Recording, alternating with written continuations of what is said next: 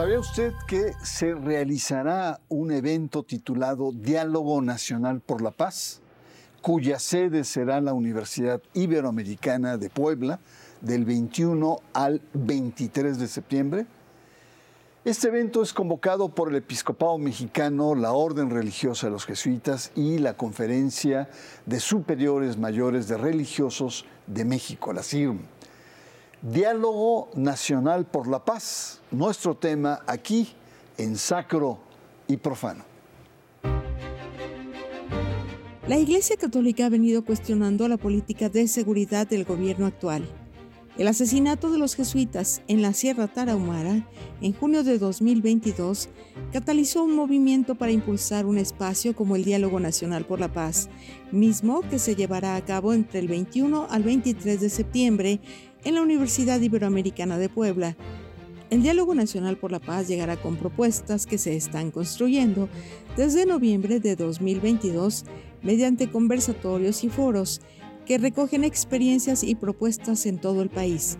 El diálogo nacional pretende repensar la seguridad, la justicia, los derechos humanos y el tejido social en México. Este diálogo reunirá gobiernos locales y nacionales, empresarios, iglesias, sociedad civil organizada, académicos, medios de comunicación, víctimas de la violencia, migrantes, indígenas, artistas y jóvenes. Posterior al diálogo se pretende construir una agenda nacional de paz y una red nacional de paz. El objetivo es la incidencia, es decir, levantar una propuesta a presentarse a los actores nacionales, tanto del ámbito político como económico y religioso. El asesinato de los jesuitas en Atarahumara en junio de 2022 catalizó la postura de la Iglesia Católica frente a la estrategia de seguridad del actual gobierno. La jerarquía católica, mediante comunicados, criticó duramente los principios de la política de seguridad del presidente López Obrador, lo cual llevó a una confrontación ríspida. Diálogo por la Paz, el evento que se realizará en Puebla en unos días, está convocado por actores de primerísimo nivel a nivel de la Iglesia Católica de México, como el episcopado, la Compañía de Jesús y la Conferencia de Superiores Mayores de Religiosos de México, eh, que se llama CIRM, se le conoce como la CIRM. Para entender la naturaleza de este evento, su preparación, sus principales contenidos, contamos con la presencia del sacerdote jesuita, más mi paisano Jorge Atilano, y vía Zoom de la académica, la doctora Elena Azaola del CIESAS. Muchas gracias por su presencia y em, eh, me gustaría, eh, padre Atilano, ¿qué es el diálogo por la paz? Sí, gracias Bernardo por esta invitación a tu programa y con gusto poderle compartir al público lo que es este diálogo y por qué se realiza este diálogo. Pues este diálogo es un espacio de escucha, es un proceso, eh, es eh, un encuentro en la diversidad de actores y también una construcción de una agenda nacional de paz. Eso sería el diálogo. Pues hemos visto que a este país le falta eh, encontrarse para escucharse, hace falta escuchar la versión del que piensa distinto a mí para que juntos podamos entender lo que está pasando en el país y juntos podamos abrir caminos de paz que tanto se necesitan. Muy bien, muchas gracias, padre. Y también contamos, como señalamos, con un miembro de la Comisión de Construcción de la Agenda Nacional de Paz, con la doctora eh, eh, Elena Azaola y quisiera preguntarle, doctora, ¿cuáles son los principales objetivos de este diálogo nacional por la paz? Bueno, yo me sumo a lo que ha expresado el padre Dilano.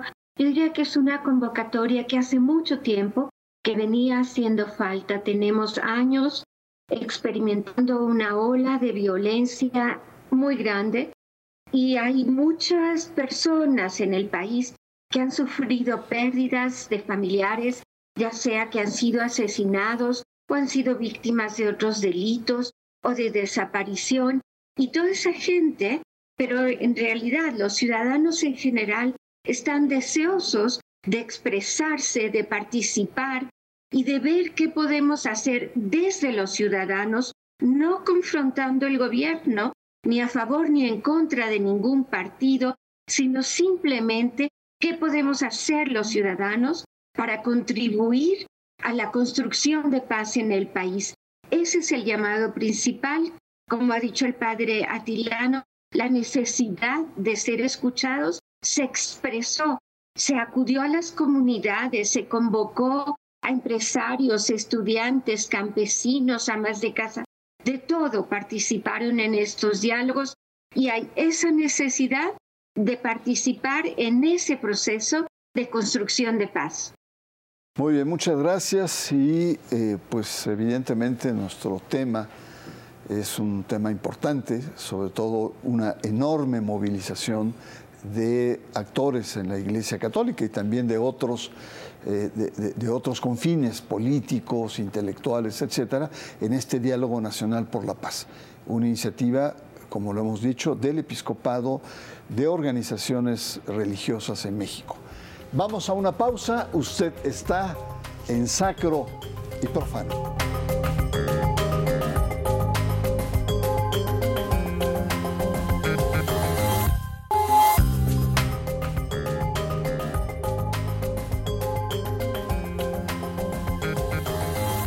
Regresamos, nuestro tema es el Diálogo Nacional por la Paz, una iniciativa que surge hace más de un año para eh, analizar sobre todo aquellos elementos o aquellas experiencias eh, en las que pues, se ha sufrido ya sea represión o, o diferentes cuestiones en torno a la seguridad.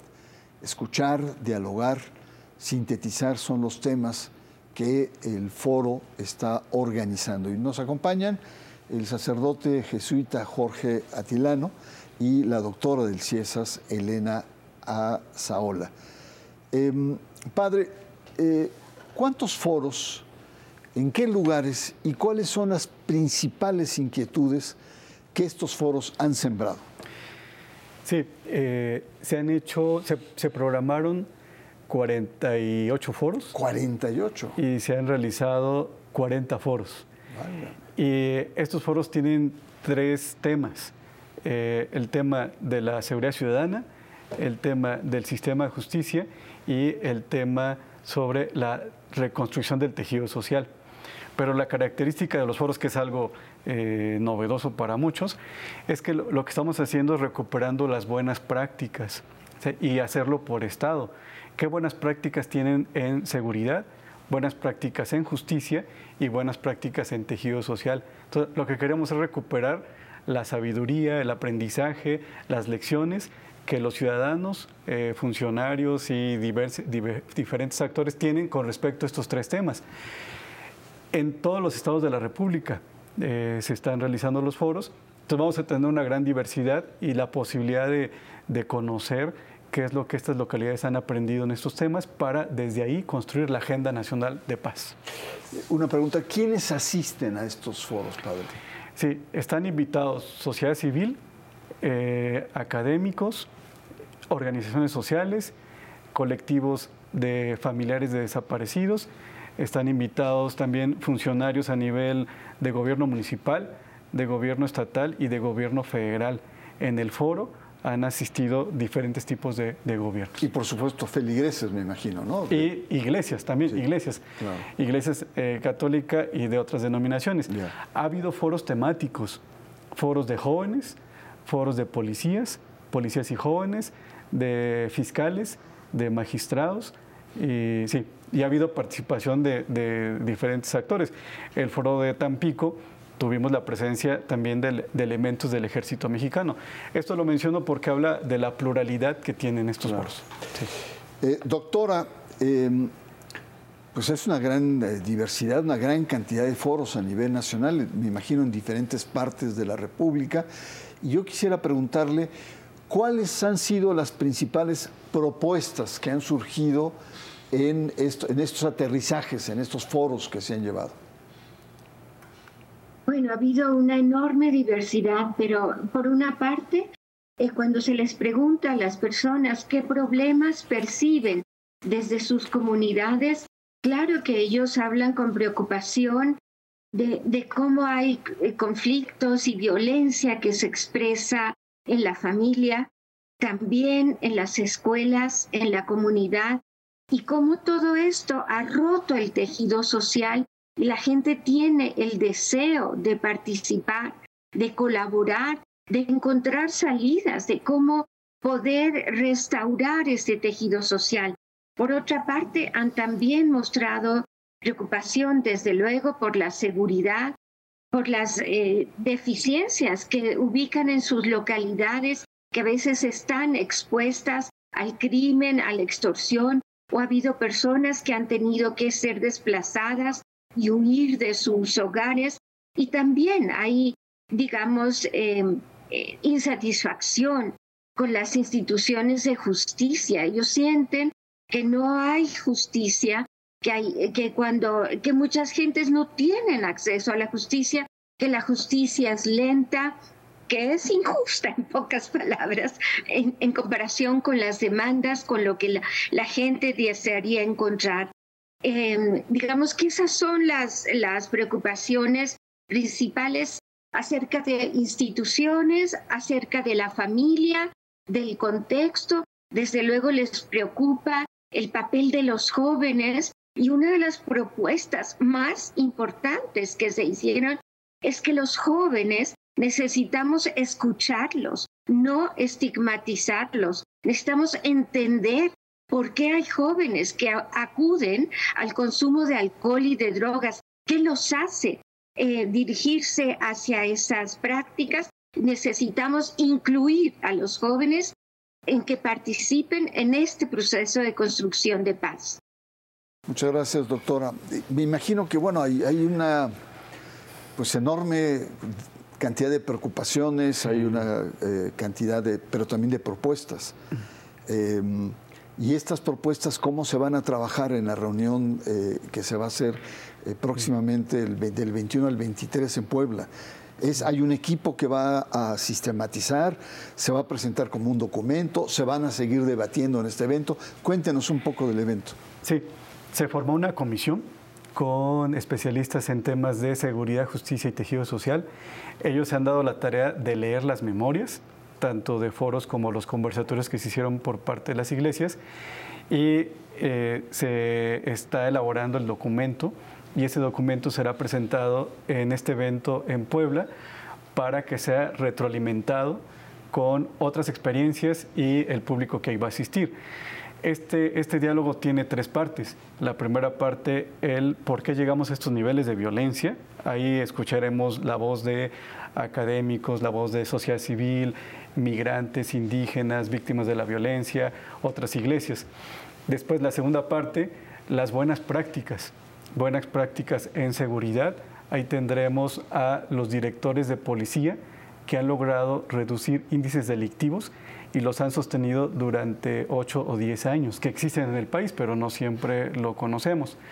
También buenas prácticas del sistema de justicia, de cómo resuelven problemas tanto grupos indígenas como eh, municipios o los tribunales. Y buenas prácticas también en la reconstrucción del tejido social. Eh, experiencias tanto de iglesia como de gobiernos. Y el, y el tercer día va enfocado a la ruta para construir la paz. Eh, ¿Y esto qué, implica? ¿Por dónde tenemos que trabajar como sociedad? Eh, esta agenda que se va a construir está destinada a la sociedad, no es un petitorio a gobierno, es una agenda para la sociedad, para los diferentes órdenes de gobierno, pero también para organizaciones sociales, para las iglesias, las universidades, gente que desea aportar en la construcción de la paz en este país. Eh, doctora, eh, eh, leí que uno de los objetivos también es dar continuidad a través de mantener redes por la paz. ¿En qué consiste esta, esta, propuesta, digamos, más, ya no es temática o de, análisis o reflexión, sino ya es una propuesta más concreta, más organizativa? Sí, yo creo que a partir de esta necesidad que se expresó y que escuchamos en las comunidades, de ser escuchados, de participar en la construcción de la seguridad, desde las localidades, desde los ciudadanos. Eh, lo, interesante de esto es que no se quiere llegar y no se piensa que, este grupo pueda tener ya una propuesta armada. Esto es, como bien ha dicho el padre Tiliano, un proceso, un, camino que ha iniciado, que no ha concluido, que vamos a, a seguir escuchando durante el diálogo y que una de esas este, propuestas es construir esas redes de, diferentes agentes cuyo camino se va a ir trazando. O sea, no llegamos con una solución escrita ya a partir, sí, de haber escuchado, sino que reconocemos esto como un proceso, un proceso en el que insistimos. La idea central es que la seguridad no es solo una tarea que compete a las autoridades, sino que necesita de la participación de todos. Y a partir de esa idea, eh, hay cosas que se han expresado y que tenemos que seguir dándoles cauce. Por ejemplo, hay comunidades muy preocupadas por el deterioro del medio ambiente.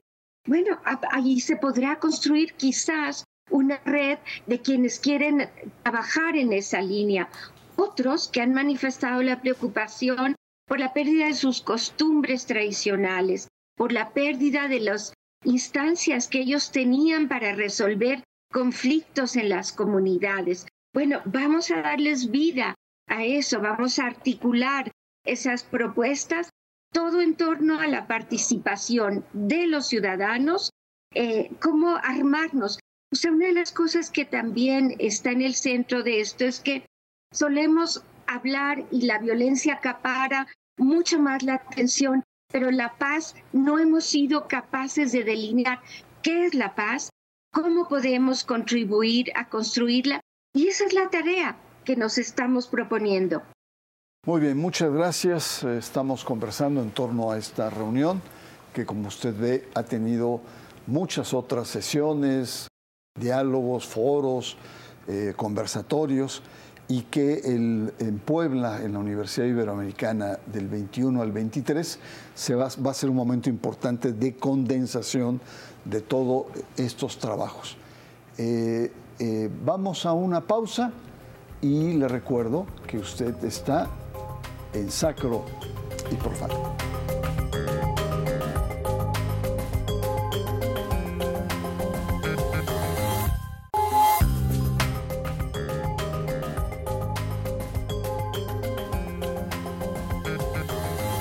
40 foros, reuniones, conversatorios en todo el país en torno al tema de la paz. Buenas prácticas, eh, eh, procesos, críticas, eh, temores han surgido en estos diálogos a nivel nacional. Evidentemente que estos diálogos inciden en la agenda pública. Pero, ojo, hay elementos jurídicos que tenemos una estructura jurídica rígida en torno a la participación de la Iglesia en el ámbito político. Muy rápidamente podemos decir que hay un régimen, según el artículo 130, de separación histórica entre la Iglesia y el Estado. ¿Qué quiere decir? Que el Estado no puede meterse en la vida de las iglesias, pero también las iglesias tienen limitaciones para incidir en las políticas públicas, que esto está refrendado en eh, una ley secundaria, que es el artículo 8 de la Ley de Asociaciones Religiosas y Culto Público, que dice más o menos eh, lo mismo, es decir, la Iglesia no debe, eh, digamos, cuestionar las instituciones o las prácticas de las instituciones. Doctora, frente a esto, usted señaló que todo esto no va contra el gobierno, no va contra, eh, eh, sino es más bien parte de un ejercicio, digamos, de los tejidos capilares de la sociedad que muestran esas preocupaciones y que aportan soluciones. Así es, yo, yo pienso que de ninguna manera, digamos, contradice estos principios legales que has mencionado eh, y que a mí me parece que por el contrario, la Iglesia es sumamente respetuosa del orden jurídico, del orden legal, y el hecho de que ellos hayan iniciado este proceso, utilizado sus casas, sus templos, de ninguna manera quiere decir que ellos sean los únicos líderes o estén imponiendo alguna agenda. Al revés, ellos se han prestado para simplemente escuchar, tomar en cuenta. Y a mí hay una cosa que especialmente me parece importante, porque me parece que parte de un principio ético elemental. Y esto es lo que, digamos, a mí por lo menos me convocó. Es decir, a partir de la muerte de los jesuitas, no se trata de que vamos a ir por la muerte de los jesuitas, no, a partir de la muerte de los jesuitas, ese principio ético elemental nos dice que su vida y su muerte vale tanto como la de todos los demás hermanos y hermanas de este país que han muerto y desaparecido.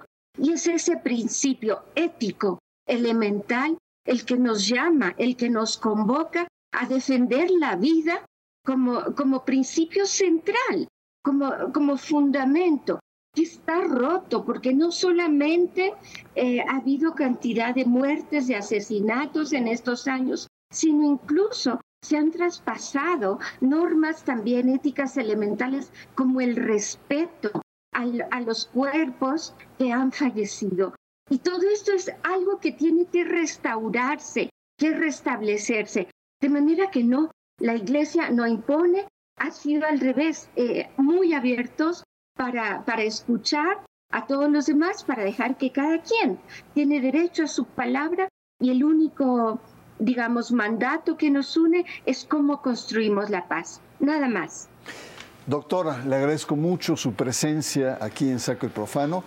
En verdad, le aprecio mucho que haya estado usted acá.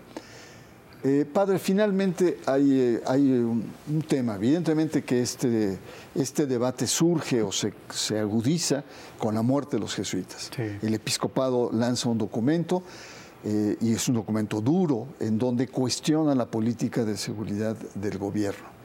Eh, y el gobierno responde. Hubo un momento muy ríspido. Yo recuerdo las expresiones del, presidente de un episcopado apergullado a la oligarquía. O sea, estuvo fuerte el debate. Em, ¿Usted cree que eh, esta, este foro no podría alentar nuevamente una, una crispación o una, o una distancia? Eh, ¿Cuáles son los escenarios que, usted, porque va a haber propuestas y va a haber cuestionamientos y va a decir, bueno, la política de seguridad, pues hay que revisarla y hay que afinarla. ¿Cómo, eh, digamos, validar estas propuestas en una atmósfera que evidentemente es una atmósfera eh, tensa?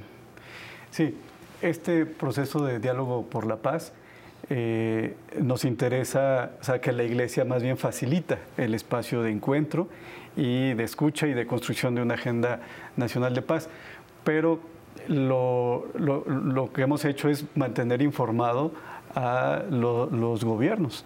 Entonces tenemos la comunicación tanto con la Secretaría de Gobernación como con la Secretaría de Seguridad.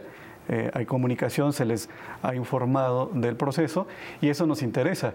Eh, creemos que el momento del país eh, no abonaría a la paz una confrontación, más bien tender puentes y señalar eh, la verdad, señalar las cosas que hay que mejorar y más bien decir, ¿y qué hacemos juntos? va? Eh, ¿En qué ayudamos? ¿En qué ayudamos para este proceso? Yo creo que ha sido la, actitud ante esta situación. Y sobre todo, padre, cuando la iglesia también ha experimentado una represión brutal como en ningún otro país, eh, más de 30 sacerdotes asesinados en los últimos eh, no, no, 60 sacerdotes en los últimos 25 años y 8 en lo que va del actual eh, sexenio. Es una situación que también en carne propia la sienten. Y es que el, caso del asesinato de los jesuitas en la Tarahumara es muy emblemático de la descomposición social, de atentar con el espacio sacro. Eh, cómo se realiza el asesinato es muy simbólico de lo que está pasando, porque no es la violencia del ejército eh, ni del que entra a robar, sino es la violencia del hijo que mata a sus abuelos. O sea, eh, el padre Joaquín bautizó a, los hijos del chueco. ¿no? Entonces es un caso emblemático del nivel que estamos de descomposición del tejido social. Sí.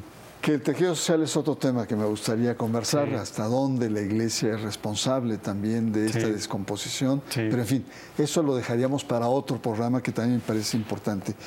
Eh, padre, le agradezco mucho su presencia, es muy interesante y vamos a estar muy atentos de lo que pase eh, en este foro importante, sin duda alguna. Y bueno, las sociedades modernas pues exigen el debate sobre política pública, esto es innegable, todos los sectores. Sin embargo, el marco legal eh, pues eh, dificulta eh, una, una, presencia, el marco legal mexicano dificulta que las iglesias participen de manera abierta, transparente, etcétera, en grandes temas de la agenda pública. Lo hace de todas maneras, ¿no? No como una sociedad moderna debiera. Sin embargo, dichas, restricciones no deben inhibir la participación de nadie en una sociedad que aspira a ser plural, que aspira a ser inclusiva, que aspira a ser justa y por supuesto aspira a la paz. Seguiremos muy de cerca las conclusiones de este evento, Diálogo por la Paz, y presentaremos quizás sus resultados en una próxima misión.